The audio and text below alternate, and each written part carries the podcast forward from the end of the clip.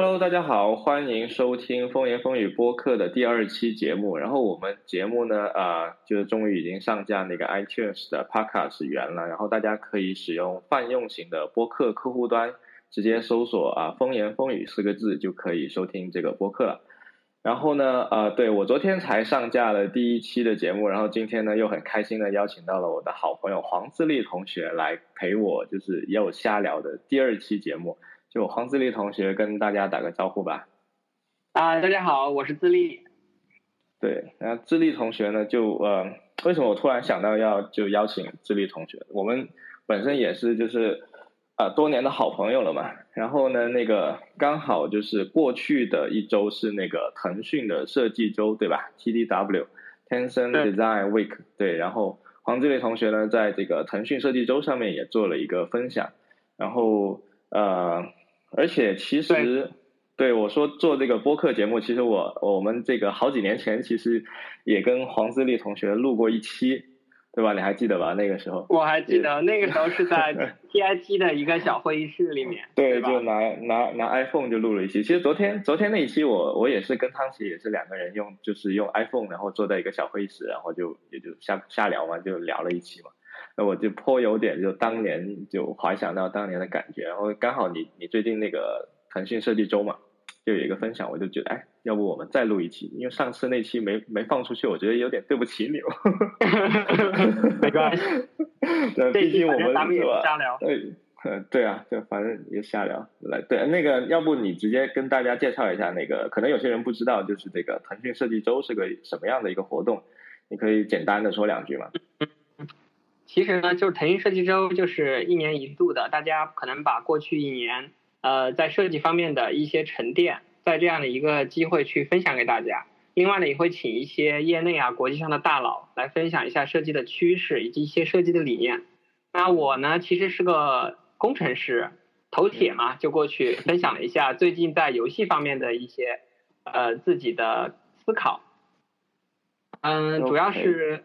小游戏嘛，因为小游戏现在在风口浪尖，所以去分享了一下小游戏方面的一些策划呀、运营方面的东西，然后也是自己在不断成长的过程中，跟大家去思考一下，共同思考一下。对小游戏，小游戏这个东西啊，嗯，就是其实我我自己呃，我自己很喜欢玩，不是很喜欢，就我我是喜欢玩游戏的人。呃，我不玩小游戏，对，我不玩小游戏，但我我是个喜欢玩游戏的人，但我不玩小游戏，但也不是说它就不好，就是，嗯，你比如说我，我其实最近就最近几个月，我其实还蛮沉迷桌游的嘛，就那个我之前跟你讲过，就桌游也是游戏一个细分领域的一个东西，甚至它很多层面、很多意义上，它其实是现代电子游戏的一个鼻祖嘛，对吧？就之前先有的 D N D 角色扮演，然后后面才有了。呃，电子游戏把角色扮演这个分类给它发扬光大，对吧？那其实我在玩桌游的时候呢，我也有玩一些就是非常重策略的那种大型游戏，也有就是可能你玩一次要三四个小时那种，就有这样的作用。对，比如比如比如阿瓦隆这种，可能玩了阿瓦隆脑子里一天都是它。对，阿瓦隆我我有买了，但是阿瓦隆还没去尝试过。我现在玩的那些策略游戏呢，基本上是像那个什么呃波多黎各啊。然后大西铁路啊，这这一类的，就你你会有很多的很多的道具，然后可能会有不同的角色，完了大家可能为了胜利的话，你赢的那个方式也不太一样，有各种各样不同的策略。对这一类的游戏我玩的比较多，但是但这类游戏它比较复杂，你有没有发现？嗯，对，就是它的可玩性是，对它建立在就是你可就可玩性你要高嘛，那那你肯定就是比如说那个大西铁路，它分了三个不同的角色。你可以，你可以建很多房子，你也可以去推很远的火车，或者是你就养很多牛，就卖很多钱。就是大家要要你要提供给玩家很多不同的玩法，然后他就大家在这里面一边竞技一边去踩别人地盘，然后就会有各种各样的互动起来，对吧？其实桌游我觉得最大的魅力就是我跟你面对面玩，对吧？然后我们俩可可能我踩了你地盘，你干嘛？然后就会有各种各样的互动。这是桌游对比电子游戏来说一个。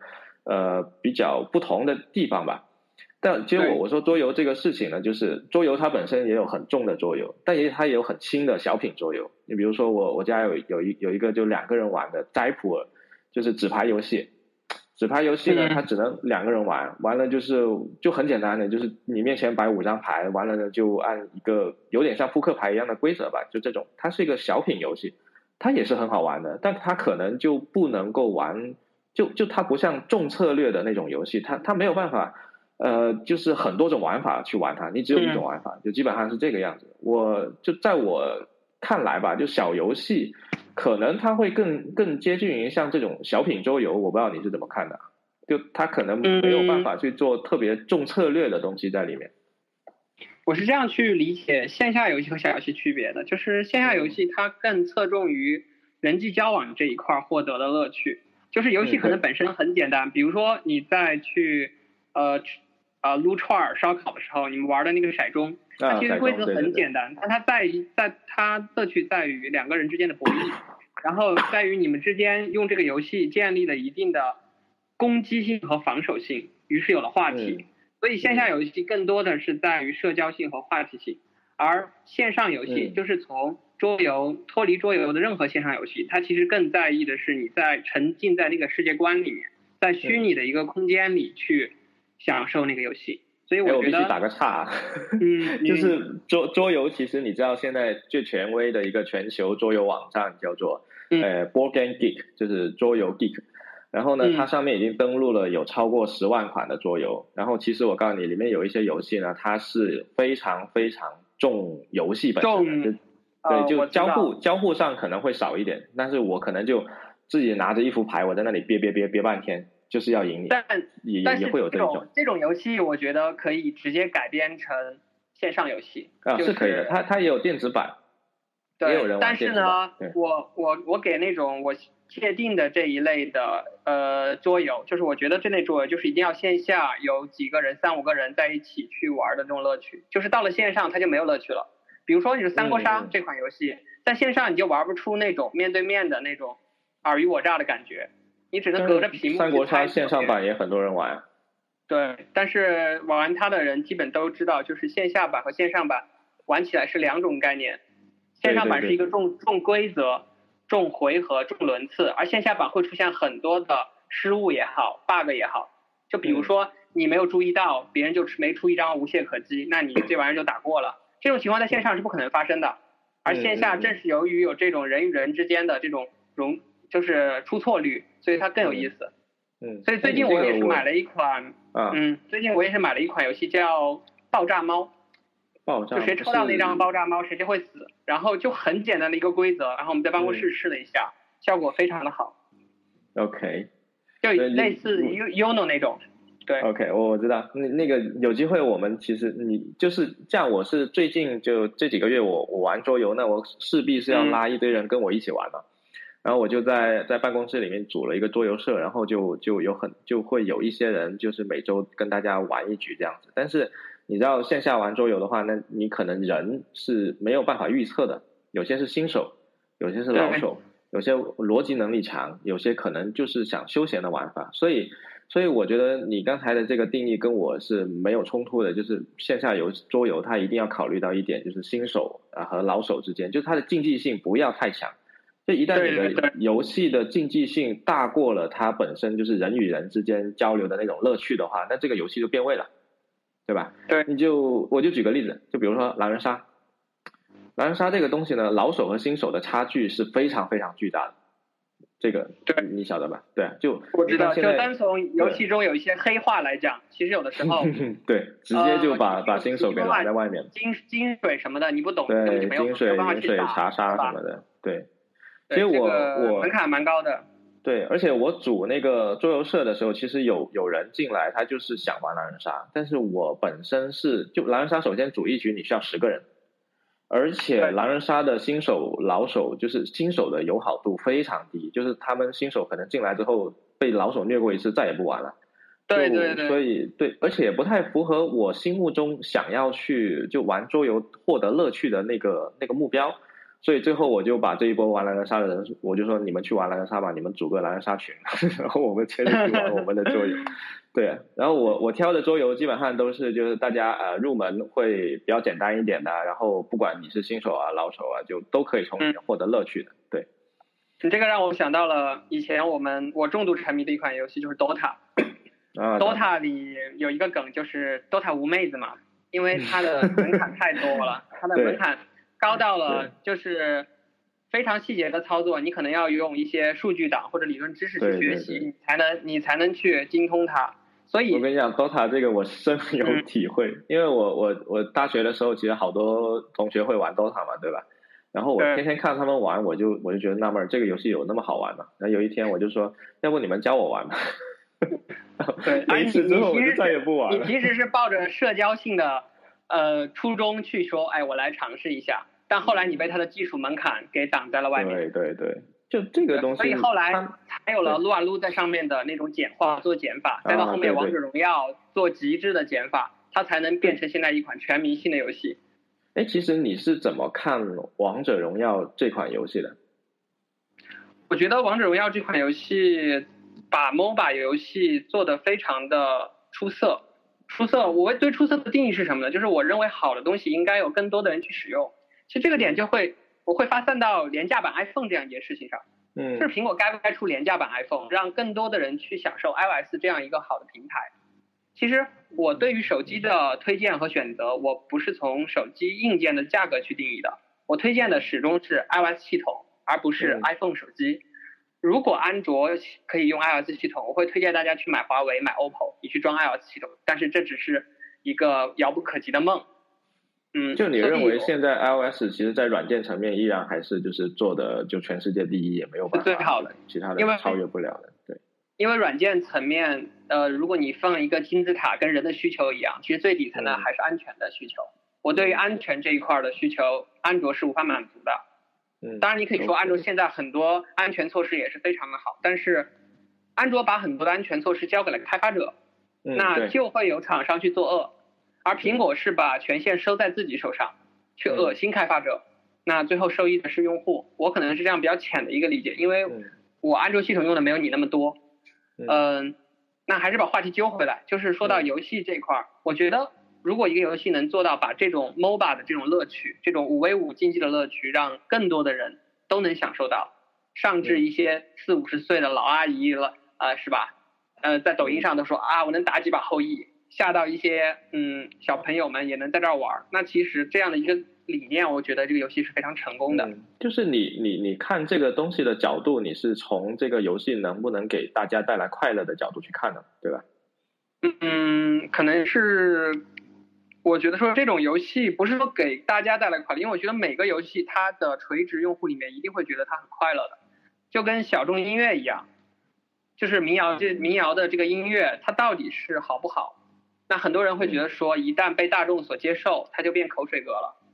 哎，对，那所以所以对，那像游戏，嗯，但游戏本身呢，就是呃，当然你刚才说，就是每个人可能有自己的那个衡量标准或评价标准，对对对，心里的感觉都不一样。但是呃，就整个游戏行业来说，会有一些，比如说以前会依赖游戏媒体啊，IGN 啊那些那些媒体来做一个游戏评分嘛。那后来现大家也觉得这个就是这种这种单一评分标准其实是不合适的，对，所以现在分化为。呃，主机游戏会有主机的测评的方，网游有网游的，像幺七幺七三，然后像嗯一些游戏独立的那种写手，他们会去单款的去测评，所以我觉得它是现在越来越垂直了。对啊，在这里其实就引入另外一个话题，就是你刚才也说到嘛，就是会有一些主机游戏，会有手游，会有啊网游等等各种各样的游戏嘛，对吧？对，这里面其实玩家之间是有一个玩家鄙视链的，就什么主机玩家就看不起呃呃 PC 玩家，PC 玩家又看不起手游玩家，什么这样，这这这个鄙视链，我不知道你是怎么会有这个鄙视，这个鄙视链一直会有啊，这个鄙视链如果。你非要去追根溯源的话，那其实不玩游戏的人鄙视玩游戏的人啊，对对对，不对？其实他会觉得是不是就受众人群不同，绝对导致了这波人其实他们根本就不可能调和互相的那个呃取向或者是爱好。呃，其实我觉得这个比赛的形成是在于大家没有摸清楚大家的各自的出发点，就是有的人玩游戏是为了游戏性，是为了那个虚拟世界中的呃对，在自身找到那个虚拟世界中的一些像平衡点。像一些找到自我的感觉，有的人就是为了打发时间，嗯，那还有一些人他可能是为了社交，他去玩游戏，所以他出发点不一样，他对于游戏的理解不一样。那比如说比较古非级一点的一些家用机玩家，他可能对画质的追求非常的高，他觉得任何电脑屏幕、手机屏幕的，就是无法满足我对于那种家用机能带来的那种次时代的画面感的体验，所以他的追求是不一样的。我我我我啊，当然有一部分人是这样子啊，但我作为一个家用机用户啊，其实我我我本身是反而是不太看重所谓的画面表现力这一个东西的。呃，两两两个点，第一就是其实所谓的家用机主机，呃，我这里专指主机啊，就是 Xbox 或者是 PS4 的，或者是像任天堂的 Switch 这样的主机，他们其实在性能上是比不过一个顶配的 PC 的。就目前画面表现力最最牛逼的肯定是一个顶配 PC，对吧？嗯，所以，所以首先这个是硬件条件就比不过别人。第二是我作为一个就是主机玩家，那我可能会去想要从一个游戏里面获得的东西呢，其实，比如说像那个地平线，它已经地平线你知道吗？这个游戏，嗯，就它已经是在主机上面一个你你可以认为每一帧都可以截下来当当桌面的一个游戏了。对对，但是我本身不是很喜欢玩地平线，因为它的游戏玩法没有创新，它的剧情故事其实非常枯燥，非常无聊。你你看了第一章，你大概就知道它后面在干啥了。对，反而像塞尔达这种这种游戏，对对对，就像塞尔达，你看它那个画面，你你能说它就是画面表现的一流吗？这不不能这么说，对吧？它其实是用它的那种独特的美术风格去掩盖了它那个主机性能的不足嘛，对吧？但塞尔达依然是拿了那个去年的那个最佳游戏第一名嘛，对吧？打败了那个《吃鸡绝地逃生》。那其实我从这个角度我去看的话，我会认为就是我我当然是更喜欢玩到像塞尔达这样这样子的游戏的，对吧？而不是说我可能呃为了注重画面，那我就去玩地平线就好了，对吧？那你在鄙视链中有参与某一个环节吗？呃，我呃怎么说呢？如果真的要说鄙视链的话，如果把我塞进鄙视链的环节里面去了，我我觉得我我会鄙视手游玩家，其他的就就没有一个特别主观的印象。我我之所以会有这个主观刻板印象，是因为比如说我以前去尝试 DOTA 我失败了，后来我去尝试王者荣耀我又失败了。然后王者荣耀这个这个游戏呢，已经做到是一个全中国就是全民现象级游戏了。我每天都能看到有人玩王者荣耀，我就很难理解这个东西到底有什么好玩的。就 你知道吗？就当我无法理解的时候呢，就就就会这个其实很好理解啊。我给你举一个，就是我自己去思考的一个点：王者荣耀产自于哪里？对吧？成都。那打麻将这件事情，你觉得有意思吗？对吗？我我会打麻将，我我觉得有意思啊。对，跟不同的人打会有不同的乐趣。对对对，会跟技术好的人打，也会跟打的不好的人打。对。呃，我我这里不过我打麻将，我是一个比较比较奇怪的打麻将方式。我我我和我的朋友打麻将呢是不赌钱的，我们不用钱。那你就没有涨，你还是没有涨不到打麻将机。对。我们纯粹是享受打享受打麻将的过程，聊天吐槽的那个乐趣。所以其实。那你是休闲玩家。啊，对啊，就就如果不不不打麻将，我们四个人找点别的事情干，其实也可以的。对，但是如果是论赌钱的话，那你可能会把打麻将的那个整个激情都吊起来。这就是王者荣耀里面的一个机制，就是排位赛。王者荣耀有排位赛和匹配赛，匹配赛就是休闲打，你聊聊天、吹吹水。那这个我我其实还是能理解的。为为什么？因为我我以前玩过一阵子那个 QQ 飞车。嗯，对，也是一样的。对我，我被 QQ 飞车也是这一类的东西刺激，然后那个吸引，然后沉迷了有好几个月的时间吧。那 QQ 飞车这么简单一个游戏都能都能吸引我几个月，那那个王者荣耀更不用说了，对吧？那你你当时玩 QQ 飞车的这种爽快感是来自于排位吗？天梯的这种设定？我不是很记得了。我呃，QQ 飞车好像是一局时间，首先它一局时间非常短。然后呢，你只要只要练得好，技术好的话，以及你的那个对那个地图比较熟悉的话，你其实是可以凭技术去赢过大多数人的。哦哦，我大概知道一个原因了，就是你本身是赛车类游戏的品类的一个玩家，因为你去玩主机里面的赛车游戏，因为我有听上一期的节目，对不对？所以 Q 飞车这是一个刚好命中了你的一个手游，所以你会去尝试一下。嗯，我觉得你你之所以会对手游有这样的就是刻板印象，是不是跟手游很少出精品有关？啊，对对对对对，这个这个也是。包括现在很多像很多像像绝地求生吃鸡这种游戏，也是从端游去移植过来之后，才去做了一些手游上的减减法，让大家更好上。对，所以手游给大家的概念就是四个字，就是快餐经济，因为大家的时间真的是都是碎片，现在碎片都被占满了。对，这也是一个刻板印象吧？我觉得，对，是一个刻板印象。就其实手游上现在暂时没出现一个现象级的真正意义上的好游戏，基本上都是呃商业社会的麦当劳一样的一个一个产品，对吧？你做的最好也就是快餐里的，就是 The King of 快餐，对吧？我可能就会觉得，就是但并不是每一个人都有，其实不是每个人都有这种家用机的条件，所以呢，手游其实它也是可以做到在。游戏界是很精品精良的这样的一个概念的，就是你像苹果每年会评那个呃精品的手游，像去年好像有那个叫《元气骑士》，当然它也是画面也是一个八 bit 风格的，哦，还有那个纪念碑谷吧，纪念碑谷，对对，但这些是纯粹靠玩法、靠创意来取胜的。嗯，啊，其实说到纪念碑谷，最早纪念碑谷出来的时候，业界一片好评，然后我就觉得说，当年 PSP 上就有一块。一款叫《无尽回廊》的游戏啊，就明显比《纪念碑谷》的理念还要先进很多倍，但是它的画面真的是非常的烂，那就没有火起来。所以其实《纪纪念碑谷》在整个游戏的玩法上是有借鉴，嗯，也不能这么说吧，就是这个东西视觉欺骗这个东西已经是固有存在的，它是有借鉴《无尽回廊》的这样的一个嫌疑的，但是它做的非常好，大家就不是很在意这一点。哎，你刚才说到。借鉴这个东西对吧？就借鉴与抄袭的边界在哪里？因为其实好多游戏，呃，怎么说呢？其实，其实我最近有有有在有在思考一些问题，就比如说有有一些东西别人做了，你能不能做，对吧？或者是有些话别人讲了，你再去讲，你是不是就是那那句话的二道贩贩子？就这句话又不是你讲出来的。就我当然我我思考的方向可能不一定是在游戏这个这个方面啊，比如说那个。呃呃，比如说有些产品，就比如说互联网的产品，那有对对对，图图比如图图历史，对，就图对对对对，图图做了，那土豆土豆做了几百个一样的产品，好几百个上千个，没什么人说他什么。但是呃，微博刚出来的时候，大家就说他抄袭，对吧？然后对，就就这个这个事情呢，其实呃，我我大概的思考了一下，就是假设说一个东西，它它做的足够好。然后呢，它在某一个某一个层层面上，它去做了千百次、千万次的验证，他觉得这样做就一定是最好的。那其实没有什么不可以做的，就是这个就是最好的。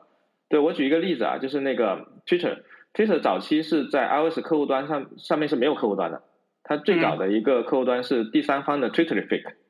对，对这个东西呢，它第一个做了 iOS 的下下拉刷新，然后以后下拉刷新变成了 iOS 的一个标准，对吧？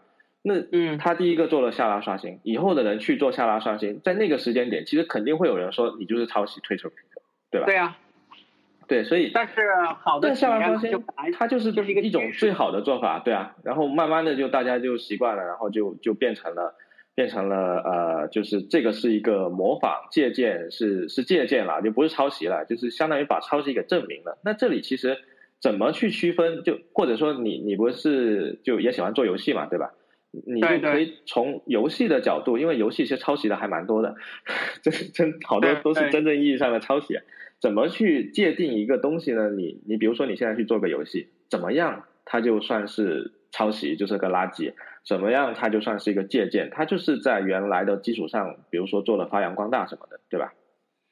嗯，这个地方其实是这样衡量的，因为最近做游戏也是有很多研究。然后我之前的想法是说，游戏性本身是呃。没有那种抄袭的，就是这方面，就是游戏性本身是不能说它具有抄袭性的。然后直到后来我去注册专利的时候，因为我们我之前做那个游戏里面有一种玩法是我找了业界都没有，于是我就很开心嘛。我说那我就注册专利。你说的你说的做的游戏是哪个可以说吗？啊，可以啊，就是设计中上我有讲过的一个微信小游戏叫红点杀手，它是一款弹幕躲避类的游戏。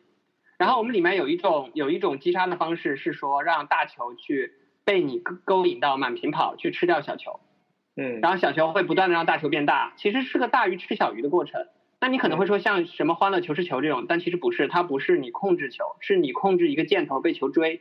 就是在深层次逻辑上，我在业界还没有找到类似的玩法，就这种。于是呢，我就想，哎，那我去申请一个专利，我就联系到了专利的那个呃第三方的一些平台，然后他们告诉我说。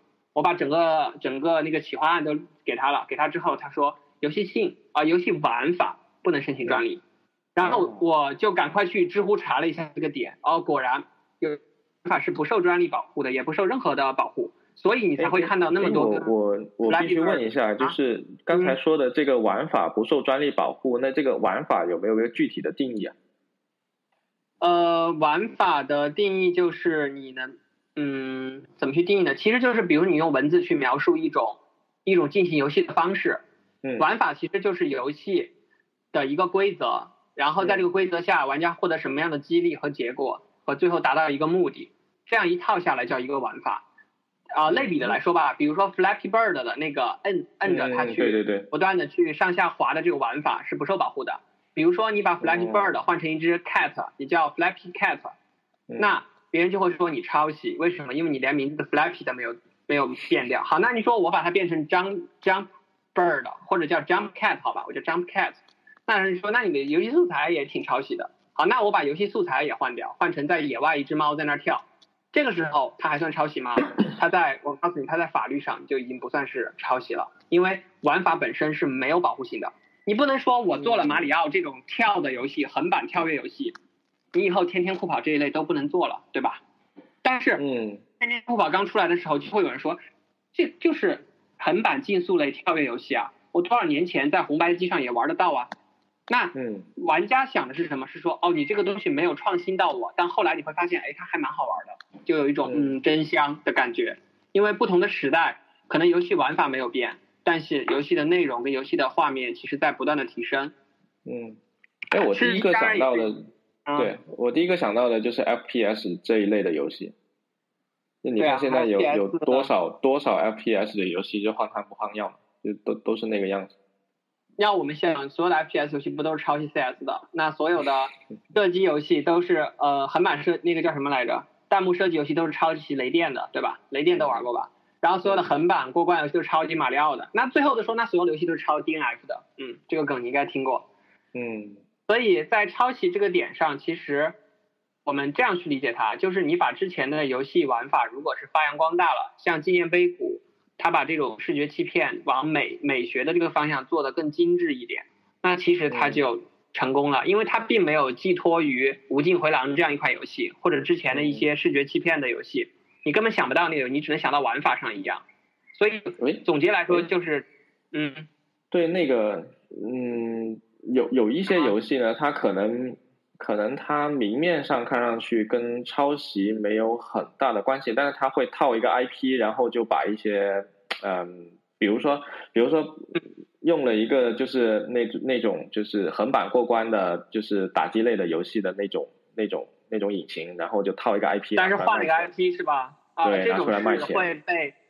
这种直接就被那个法律要惩罚的，就是举一个简单的例子吧。之前有一款游戏叫我是我叫 MT，然后呢，我家 MT，他们有自己一套 IP 是暴雪的那一套，嗯，魔兽的卡通形象。然后呢，另外一个公司呢就把 MT 我家 MT 的这样的一个 IP 给绑上了，做了另外一款游戏，就游戏玩法和性质都不一样，但是你进去你就会发现整个视觉风格跟元素都很像我家 MT，后来就赔了好几百万吧，就是这是。就是它会保保护一个游戏的整体感，游戏的整体感是会保护的。如果你在玩 B 游戏的时候，脑海里都是 A 游戏的这样的一个 IP 和这样的一个火爆的东西，那它就是抄袭。但前提是那个那个 IP 它本身已经就是注册了专利或者之类的，已经有某一个公司专属这个东西了，对吧？啊，对，你是需要去注册这样一个事情的。那最近微信的那个无脸的头像不是被一家印刷的店子给注册了吗？去做那种 T 恤还是什么的吧，所以在专利和保护上，如果大家是作为创作者也或者是创业者，其实还是要很注重这样一件事情。对，哎，我们回回到小游戏这个这个事情，游戏吧，对，讲了不久还没有讲太多小游戏相关的哈。对啊，小游戏这个事情，呃，我对小游戏其实了解不是很多了，就你可以大概的讲一下你。就对小游戏，比如说他曾经的，就他他本来就是小程序，然后就后来就出了出了那个跳一跳，开始推小游戏了嘛，对吧？其实小游戏整个平台，整的整个平台的调性最有意思的就是在于它，它那百分之二十五的四十岁以上的用户，还有百分之六左右的那个十五岁十十几岁以下的用户吧，就是这样的一个游戏平台，你在其他的平台上是找不到的。比如说你的 Steam 平台、你的 PS 平台，对吧？你男女比例能到一比一这样的一个程度吗？其实也是不可以的。你可能男性用户偏多一些，嗯，你可能都是年轻的操作竞技型的用户偏多一些。但大家一直在想，就是比较大龄一点的用户，他们爱玩什么游戏呢？啊，一第一时间就想的就是棋牌，益智类的游戏。棋牌。对，棋牌啊，像打麻将啊，打那个是因为。那那个我我猜想是因为那个规则已经摆在那里，他们早就知道了吧？就早就懂规则嘛。就比如说呃扑克牌的规则，他们早就知道，不需要再学嘛。呃，也有这方面的吧，就是竞技类的游戏可能不是很擅长，还要去有一定的门槛。就呃可能比如说。呃，游戏其实有一种有有有一个刺激的新鲜感在里面，就是你你可能就是比如说我去学习玩一个新的游戏，那个过程学习的过程其实还蛮痛苦，但你学会了之后，你会有一种满足感和成就感。但可能你刚才说的那个百分之二十五的那个老年用户，他很可能就比如说已经不想再去学习这些这些东西了，他可能也对对，所以我猜想就是你你刚才说棋牌类游戏可能比较好，那可能以前比如说那个扑克牌或者麻将的规则。他们老早就知道了嘛，就是换了个地方玩。嗯，其实还有这样一个，就是如果除了那一部分比较呃大龄的用户，那其其他的这个用户的品类，他平时也不会去玩手游或者去玩一些呃 PC 的游戏，他可能平时不玩游戏，他在无聊的时候可能去刷刷抖音或者去刷了头条或者看直播。那现在小游戏这样的一个品类出来了，哎，他就有一个选择，说在无聊的时候我去打一打跳一跳，啊，我去打一打那种弹一弹，就很无聊。那所以这块儿有一个就是理解上的黑洞啊，就跟之前拼多多整个刷了我们的整个三观，不要说三观啊，就是刷新了我们的认知面，这样一件事情一样。我们其实一直忽略了，呃，一些纯休闲类品类和无聊经济品类的这样的一些用户，包括在呃三线城市、三四线城市以下的这样的一个大大规模的用户。之前我好像看到一个说。呃，最让你震惊的一些事实是什么？然后第一点就是说，中国有多少十亿呃多少十亿人没有不去不会上网还是怎样？对，好像是有这么一个数据吧。中国有十亿人不会上网，说呃在二三二三线城市的手机普及率大概只有百呃零点五，就是大概两个人有一部手机，但是他们的网民数量是一二线城市总量的多少多少倍？就是这些事情其实是我们之前没有想到的。所以其实盘子很大，而我们只在盘子一角的那个五环里面去思考。所以对于这块儿，我其实还是有一定恐慌在里面的。我自己啊，对于这块认知不足，其实是有一定的恐慌。像拼多多啊、趣头条啊、快手这些。对，首先我我觉得吧，首先就是你刚才说的那个反直觉的那个数据，我我现在我最近越来越就是习惯去相信这种反直觉的数据了，所以我觉得应该应该没有什么问题。另外就是这这一些人呢。当当然，因为我们是可能是就可能是比较小部分在在一线城市工作或生活学习的这样一波人，你说很难去理解他们的需求嘛，对吧？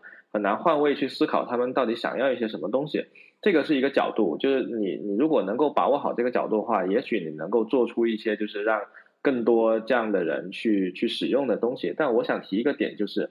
有没有就是呃有没有可能我们其实可以去做一些东西呢？它其实是对这些人是有帮助、有价值的。呃，有的这样其实是这样另一个话题，就是我们做东西是要去迎合用户，还是去引导用户？因为用户在拿到一个东西之前，他不知道自己想要什么。这是一个观点就是，用户不知道想要什么，你要给他造一个东西的时候，你不能一味的去迎合他，这样让他只会停留在原地。你要帮他去想，他可能需要的深层次的东西是什么？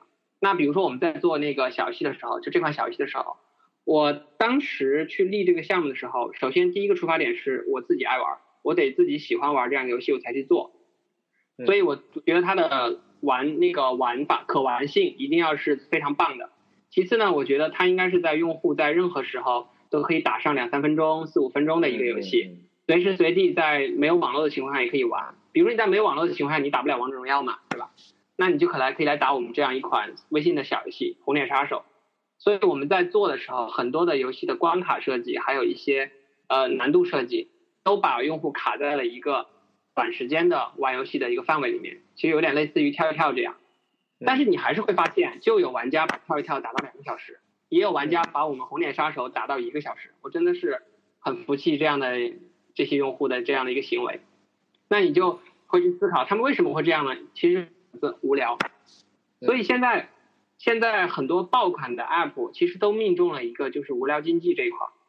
嗯，比如说这个这个也是最近对，就最近还蛮多人说的一个话题，像今日头条啊。嗯，对，还有拼多拼多多啊，拼多多它里面有一种购物方式，我我们平时平时可能可能很少接触，就是呃去拼嘛，就是你要周折，周折很大一个圈儿回来得到优惠，它其实是用时间去换金钱的一个过程，而我们其实要的是我要买，我现在就要，我立马就要快，我们传统的电商都是多快好省，就这么四个，就这么几种方式，然后淘宝走的是品类全，京东走的是。正品之前我们的那个对吧？一区走的是快，那把每个区都占了。那拼多多它走的是什么呢？就是你的时间如果不值钱，那你用时间来换钱、金钱的这样的一个过程，那其实是我们之前所没有开发的。而这样的用户其实还蛮多的。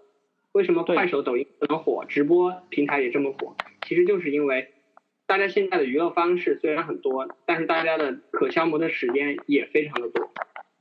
呃，这里我我提一个提一个问题啊，就是刚才其实也提到，就是所有的这些东西其实都都跟人的一个无聊有关，就其实人是闲不下来的，他很难就是面对孤独，面就是独自去面对自己嘛。你比如说你，对对，可能坐坐在沙发上，你可能五分钟十分钟你不看手机，你可能就要疯了，对吧？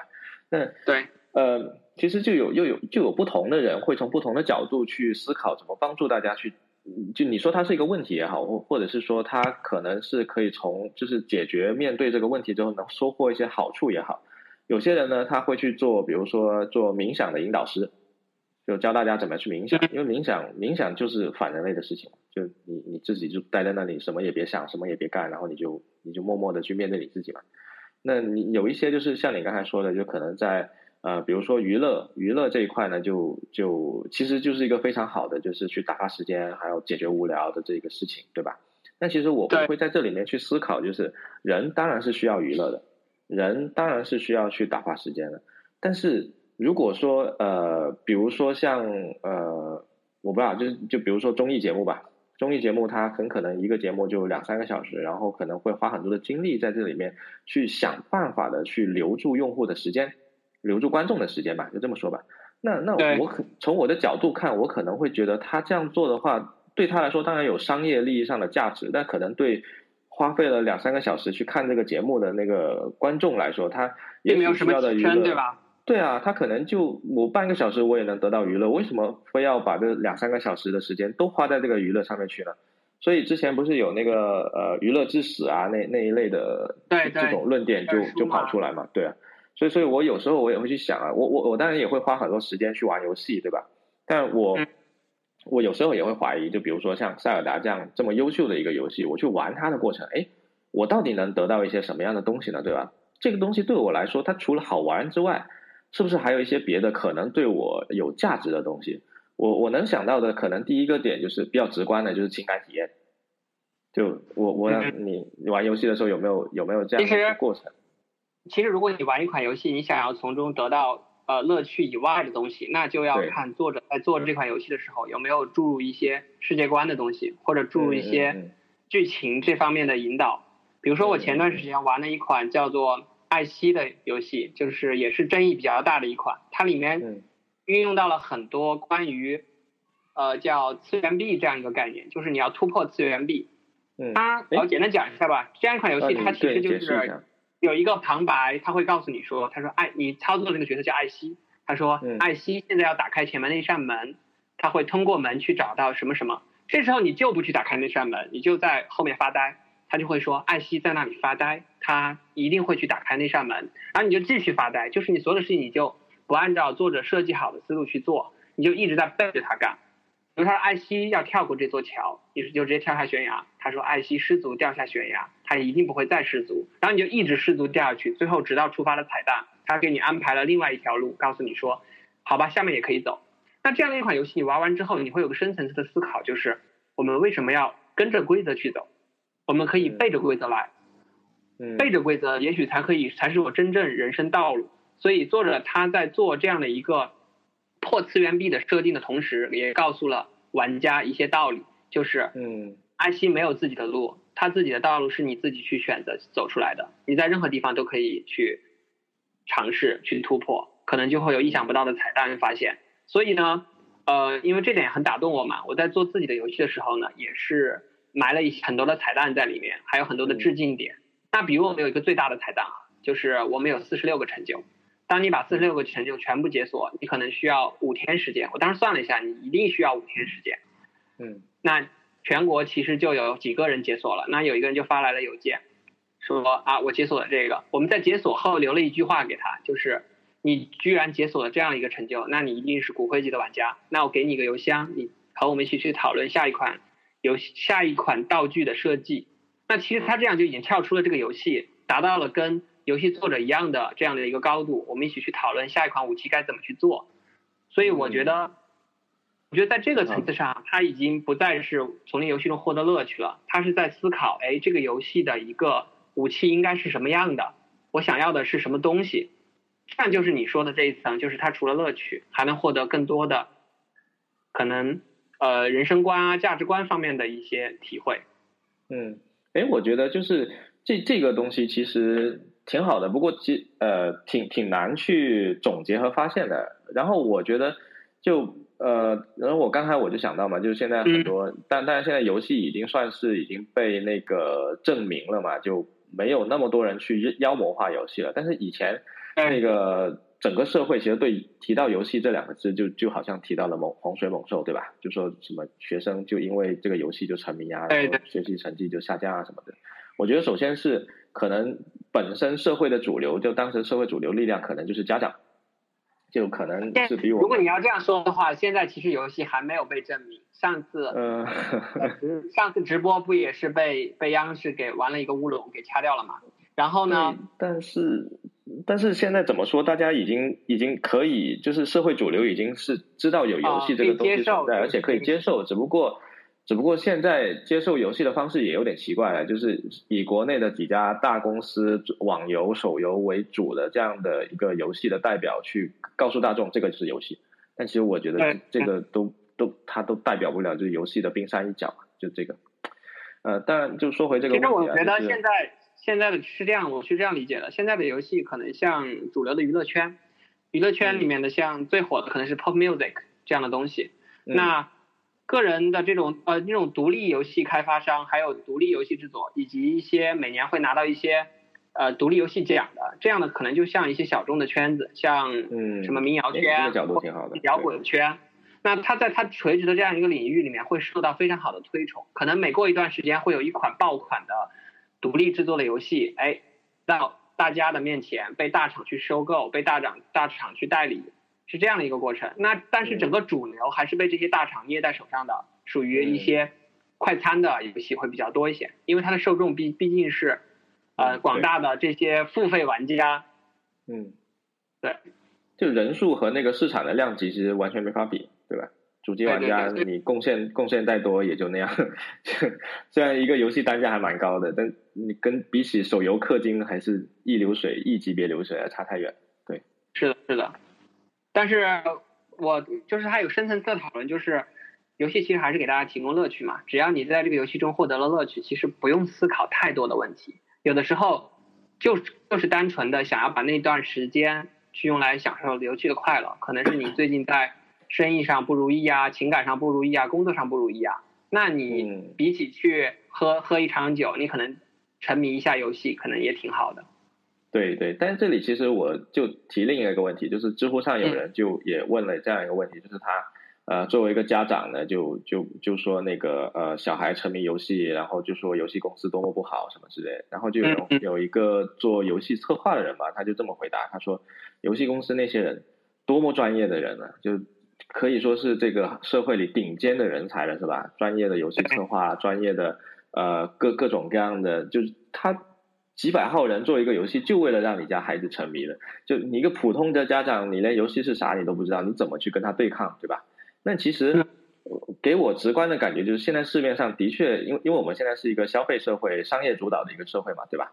肯定会有大量的这种粗制滥造的，然后为了赚钱的拖玩玩家时间，然后要求你不停氪金的这样的一些一些游戏存在嘛，对吧？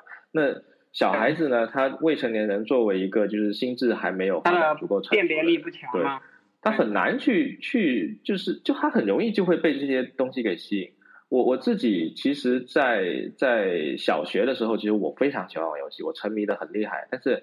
到初中的时候，那会儿我刚好就是也比较幸运嘛，我就主动的自发的就不玩了，然后度过了那段时间，我就再也不玩了。而且那段时间刚好是那个中国的网游刚刚起步的时候，那个什么奇迹啊、凯旋啊，教授啊也来了，对我我全都没玩。那我我我过了那段时间，然后我再也就不会觉得这些东西会吸引我了。然后再再往后的话，我再去玩一些曾经我我我就是没有时间或者是没有条件玩的一些大作的时候，我也会觉得，哎，这个有什么嘛？没什么。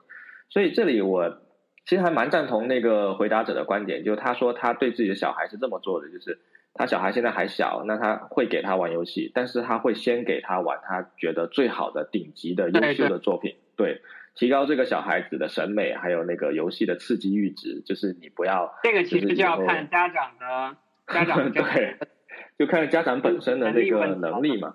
但其实我我反而觉得，嗯。啊。就让我的小孩去沉迷那个我的世界啊，我觉得这样的游戏啊，对对对对。对，这我我的世界也是一个很好的游戏，对，它也是满足了创造。我我本身是非常喜欢模拟类游戏的，那建造类游戏当然不用说，就是模拟类的其中一个细分嘛，也是非常好玩的。就他的观点就是那个，其其实我觉得吧，就家长本身确实也需要去做的事情，因为你本身你是要教导给你的孩子万物的，你你相当于是一个他的世界里，你就是那个上帝。你不懂的，那他你你肯定不用指望他未来能够在这方面有多大的的成就和发展。当然，当然那个你的你培养，帮他打好地基之后，他可能未来就自己可以发展了。但是在他那么小的时候，你肯定还是需要去作为一个呃呃引导者的这个引导者去对。去去帮助他。游戏厂商现在也是慢慢的在注重这一块了，因为你不注重的，可能政府会搞你嘛，对吧？这是一部分。但我感觉这个反而不是不是商业上考虑或者价值观考虑，反而其实是政策上 反反反向逼迫他去做。呃，其实大厂应该有它的一定社会责任，要去承担这样一件事情，就你应该带起头来去把游戏的这样防沉迷和那个青少年保护做好嘛。然后这样一些小游戏、小的开发商。他们才会迫于政府的一些压力才去这样做，因为大厂不做其实是出于它品牌的一个考虑。那小厂做没什么成本，他就会去做很多，可能去引诱新青少年去消费或者一些不好的这样的游戏。所以我觉得这个其实是厂商和家长双面双重都要去考虑的一件事情，也不是像之前说的那么简单，说啊，你的小孩如果不沉迷游戏，他也会沉迷其他的东西。所以，这种属于诡辩了，我觉得。对呀，对呀，这这明显就不负责任。对，嗯，不负责任。那那个刚刚提到，就是我我觉得他那个想法也挺好的吧，就是让小孩去接触一些新好的游戏嘛。当然，这个取决于家长本身的能力嘛。我不知道你说到这个，说到这个，其实我我们后面在做一款功能性的游戏，就会跟这个相关。就功能性的游戏啊，什么叫功能性游戏？其实就是简单来说，就是不赚钱，就不为了钱。为了艺术，为了呃理念，为了教育，它出来的就是功能性游戏。比如之前故宫那边出过一个叫《榫卯》吧，去讲中国古代木质的一些特别经典的结构，没有钉子嘛，让你去理解，这非常的成功。然后这类的游戏也是后面这些大厂商啊，可能自己会去做的一个趋势，一个方面，因为它真的是会对。呃，不管是小朋友也好，还是对整个社会是有一定的启示、有一定教育意义的。对。然后另外呢，我觉得就就应该有的，对。就是功能性游戏，但功能性游戏我们在去制作的这个过程中，其实主要是为了它的情怀吧，就是我们还是有一定的情怀的，因为自己也是在一个设计团队，经常受到设计师们的熏陶，其实在嗯设计上还是有一定的追求的。对。嗯。哎，说到说到设计啊，最近 Chrome 改版了。你用的还习惯吗？我我其实早在他就是刚开始出这个版，就是在那个呃 Dev Channel 里面有的时候，我就去试了。我试了试了大概一个小时，我就受不了，换下来。然后我就哇，好恐惧啊！哪一天他就他就要铺天盖地的来，然后他终于铺天盖地了。你是你是试的是那个 Canary 金丝雀那个版本吗？还是 Dev Dev Channel Depth Channel 就开它吧。嗯，我当时第一感觉就是火狐回来了。嗯，因为这种大的圆角不就是火狐的风格吗？然后我但是说到大圆角，最近不是全世界都流行大圆角吗？好可怕，我觉得。对对对，因为谷歌现在在推它的 All White 这样的一个设计理念嘛，然后它把整个很多的 App iOS 上的 App 全部重新 redesign 了一遍，然后呢，你可以看到 Chrome 上几乎没有线了，我能找到的就一根线，就是那个导航条导那个导航栏下面有一根线，其他所有的线都去掉了，所以我在想。苹果来了一次 Flight Design 这样的、这样的、这样的革革命，然后呢，谷歌的那个 Material Design 其实我觉得不是特别成功。你说 Material Design 吗？哎，Material Design 不是特别成功。我觉得下一代谷歌的这个 All White 倒是我特别青睐的一种设计风格，连线都不用画了，连 Shadow 都不用画，就直接是摆在那里，然后用一些大的色块去做区分、做间隔，然后主色调取白色，我觉得。白色其实还挺干净的，我我就就颜色来说，我我自己个人是蛮喜欢白色，但其实白色非常考那个设计师的功力，很难用得好。然后白色主要你就用留白来做一些布局，所以留留白的手法一定要做的非常好。其实它现在那个大圆角、大阴影这种东西啊，其实非常吃那个占地面积的。你手机屏幕不够大，你根本就就显示不了多少内容。真的，说白了是这个样子。包括现在 Apple Watch 都又长了两毫米，对不对？对，你买了 Apple Watch 对吧？对，我把我下定了，还带着同事一起下了两个。可以可以，哎，那我是不是我们下期就可以聊 Apple Watch 了？我觉得可以啊，我下期 Apple Watch 应该就到了，因为我是一代的 Apple Watch 的用户。当时我被同事抓拍到了一张照片，特别尴尬，就是我在那儿等车的时候，拿 Apple Watch 接了个电话，然后被他们嘲笑了一整个周。哎，你还记得我们？不，你刚才说第一一代 Apple Watch 嘛，对吧？你还记得我们是怎么认识？啊，啊，对哦，对啊，就是我，我当时和夏天买那个 Apple Watch 嘛，然后你帮帮我们从那个香港带过来，然后我们就认识对对，哎，我做代做代购就做做到了这个地步，可以可以。推推特上推特上网友见面也算是对吧？嗯，对我啊，其实推特面积也没有面很多，啊，就其实我感觉就是。嗯，但那个是另外一个。但我最近，我现在 Twitter 也是玩的比较少一些，主要以看为主吧。不知道为什么，就是他的这样的一种欲望，渐渐的被呃消磨了一些。可能我更注重的是一些，更注重重的是一些自己的这种体验和感受。嗯，其实我我这个表达的欲望，其实每个人一一直都有啦，只是通过可能某一种方式，然后自己更分析某一种方式去做。就我最近做重新做播客也是这个原因，就是我其实呃三年前做播客那个时候，其实我我我好几个问题我都没有搞清楚，而且那个时候的我坦白讲就是没有能力去解决我遇到的问题。然后现在的话，我感觉还蛮乐观的，就是如果我做着做着遇到了问题，那解决就好了呗。对啊，对啊，对啊，所以所以这一次我我还是就真的，而且我发现啊，就是如果是像我们这样坐在就是。直接这样录播课的话，其实效率还蛮高的，就大家愉快的聊了一次天。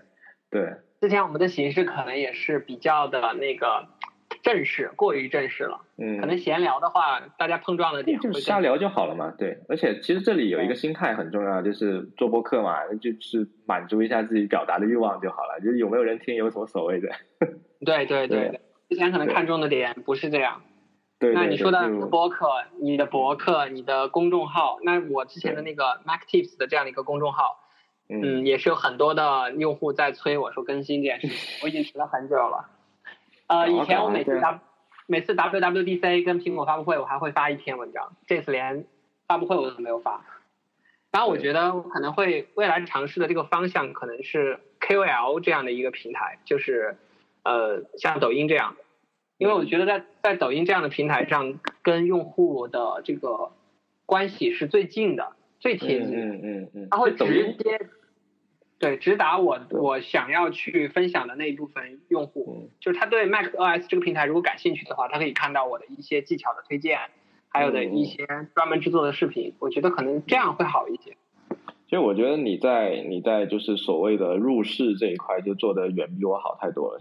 就抖音这个。我我其实个人我本身是对抖音这个平台蛮感兴趣的，但感兴趣我仅止于就是我想研究一下它为什么会有这么多人用。但是你你让我自己去玩抖音的话，可能我就玩不来，或者是我没有很大的动力去做这个事情。对，可能对，因为它还是一个偏泛娱乐化的东西，而你更有一点吧，喜欢的可能是像知乎这样。啊，知乎现在也也是个娱乐平台了。啊，对对对，也是有已经是是个时事热点是吧？娱乐平台哪家 idol 又干嘛了是吧？这个各种你会发现发现现在整个全民其实都是在做网红这样的一个概念。嗯，对吧？很多东西都是网红款、爆款，包括你去做一些设计的时候。但其实这样会给人感觉还蛮浮躁的，其实挺无聊的，挺无趣的。没有有有价值沉淀下来的东西，其实没有很多。就对，其实，在两年前我在听有一期那个逻辑思维的时候，就被罗胖的一期就六十秒，然后的思考觉得非常的有帮助。就是他说，未来的社会不会是以，就品牌不会是以这种独立，呃，是以这种大厂的品牌感来存在的，是会以个人，就未来的 IP 啊，那时候当时火的是 IP，来这个词，而未来的 IP 就是每一个人，就是每每一个人他就是有一个品牌。而逻逻辑思维他自己以罗振宇这样一个代表做出了这样一款 IP，其实是最早在用这样的一期，像樊登读书会这样的东西。未来这样的东西会出现的越来越多，反而是品牌感会越来越小。每个专业领域都会冒出一个意见领袖来，所以抖音其实就是在这做这样的一个意见领袖的平台。你要去追随的是什么？是时尚还是科技还是前沿？其实你只需要关注那个领域的最厉害的那个人就好了。你就不会错过所有。嗯，当然你要说在你你要我去抖音上面去关注这些人，从而获得就知识或者是能力上的提高，我我现在还是打个问号啊。但是你刚才说的那个就是呃找到就是每一个就是有点像就是每个各行各业里面最最牛逼的一波人吧，这这个我是同意的，对，而且现在也越来越有这样的趋势了。其实之前那个关关于这个，我们后面可以可以专门聊一聊，而且我也想找一些就是其实还在在在各行各业其实还做的还蛮不错的一些朋友请教一下相关的这些这些事情。对我觉得这个这个是吧？就是两年前可能是一个预言，那今天它可能已经是个现实了。对，那是个现实。因为现在我我在做这些小游戏也好，在做一些其他产品也好，我会做很多运营相关的事情了。嗯。然后抖音呢，它也是很震撼我的一个点，在于我们之前那款小游戏。在抖音上被几个主播发了以后，三百万的点击量，然后一天下午的整个的新用户增长和活跃用户超过了我之前两个礼拜的，所以你就会发现，你你游戏做的好是一方面，你运营渠道铺得开是另一方面，有很多真的好的游戏，就像很多好的民谣歌曲一样，就是沉寂在豆瓣的小圈子里，就是没有火。为什么？因为超级女声啊、好声音没有去唱啊，没有去翻唱你这首歌，一旦翻唱你就火了呀。所以，游戏它的它做的好做的坏是一个固有属性，它就是在那里的。那它被不被引爆，被不被发现，其实取决于运营啊。那我我非常觉得运营运营这个东西可能会有一些听众朋友可能会觉得这个东西啊就比较功利啊，比较现实什么。其实其实从我的角度看来啊，它也是有它就是呃正面的一面，或者是有价值的一面。你比如说刚才你说到就是那个可能小众的音乐、小众的民谣，对吧？对它本身是个好东西来的，对啊，只不过很难被大家分享好的东西，对，嗯嗯嗯，对，其实就是呃，现在来说呢，就是个人的没有没有大大品牌，没有大渠道，没有资源的，他很难在这个社会里面被这么多东西，呃，被这么多商品覆盖的一个世界里面去被人家发现。所以，我我觉得运营这块，它如果能够在就是帮助就是呃很小的个体去塑造自己的品牌的这么一个事情上面做得好的话，我觉得是是挺挺好的一个事情来的。对，嗯，所以现在其实其实啊，就是 KL 这样的一种平台，它就给了很多普通人去一夜成网红的这样的一个机会。嗯，所以它其实在打造很多这样的渠道。哎，其实这个这个又，当然你所有的平台有好有坏嘛。他他他网红做做上去了之后又开始卖钱了，那这那个那也不说卖钱就是个坏事情，但是哎，对这个反正一言难尽，就是很难保持他的初心。对对对，没错。呃，我看我们这一期节目时间也差不多了，我我们我们其实可聊的东西还挺多的。我觉得我们下下次可以再再聊一些别的瞎扯淡的，再定一个别的主题，再扯一扯。对对。今天好，那我们今天聊一聊游戏相关的，对。对，游戏其实我个人真的还蛮蛮喜欢游戏，我我兴趣比较广泛了。你看我，但当然每一样我都没没有玩那么精了，我就是就是东打一枪西打一枪，桌游也玩一玩，那个也玩一玩。